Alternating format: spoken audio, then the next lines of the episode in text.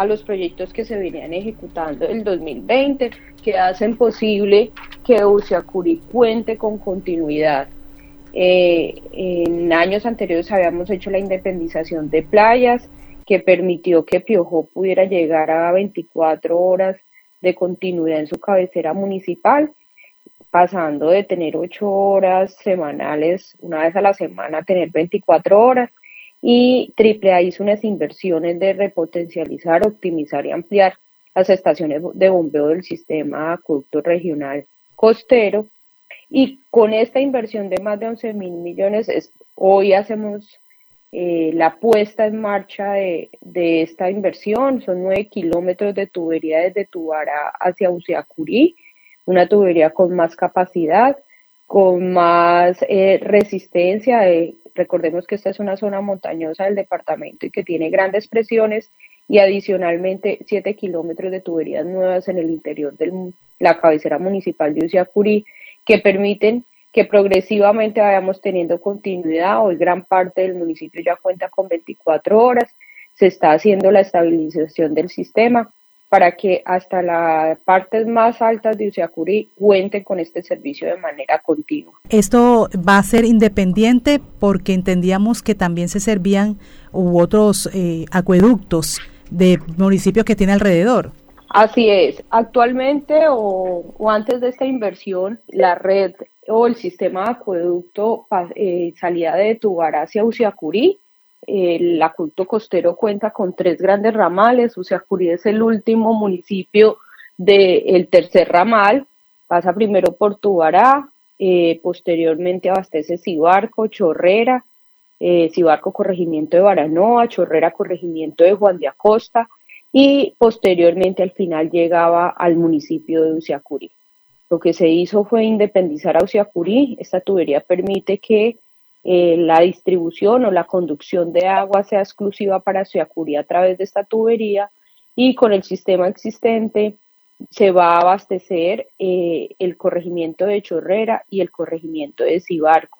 Esto no solo, como usted lo dice, beneficia a Uciacurí, sino que va a permitir tener continuidad en, en los corregimientos de Chorrera y Cibarco, con ello cumpliendo el compromiso de la gobernadora Elsa Noguera de mejorar las condiciones de prestación del servicio de agua potable, tener acceso a agua potable y con ello una mejor calidad de vida para los habitantes de estos de este municipio y de estos dos corregimientos. Ahora, secretaria, ya para terminar, ¿qué queda faltando eh, para ustedes en esta administración que faltan ya dos meses y qué queda para la próxima administración? La recomendación que le haría usted al próximo eh, gobernador si es que no queda usted como secretaria, ¿no? Bueno, el departamento ha hecho un avance grandísimo en agua potable.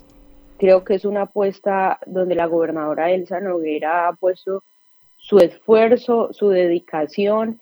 Está muy cerca el departamento. Creo que eh, el gobernador entrante eh, tiene un reto muy importante, pero además eh, muy avanzado, y es poder culminar los tal vez cinco proyectos que quedan faltando y poder decir que el Atlántico va a ser el departamento eh, número uno o el primer departamento en todo el país que pueda decir que tiene universalidad de servicio, que puede llegar no solo con agua potable a las cabeceras municipales, sino que llegó a su zona rural y con ello mejoró la calidad de vida. Agua potable es salud, es calidad de vida, es tiempo en nuestras mujeres. El 80% de las personas que requieren largas jornadas para la búsqueda del, agua o abastecimiento son nuestras mujeres y por eso pues tiene una gran oportunidad de seguir eh, aportando al departamento, de seguir mejorando el departamento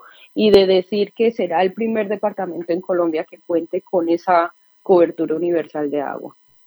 Sí, secretaria, ¿en cuánto tiempo se estabiliza entonces ya el sistema ahí en Uciacurí, que dice que está en un proceso eh, de de estabilización? Lo programado son dos meses, pero la verdad es que esta semana que acaba de terminar el comportamiento del sistema ha sido muy bueno y esperemos que no tarde, eh, tarde esos dos meses, esperamos que en un mes ojalá podamos ya tener la estabilización completa del sistema. Bueno, la secretaria de Aguas del Departamento del Atlántico, Lady Ospina, una funcionaria bastante eficiente y realmente así lo hemos sentido también que responde y le da la cara a los ciudadanos. Que tengan buen día, secretaria. Muchas gracias, bendiciones para ustedes. Un feliz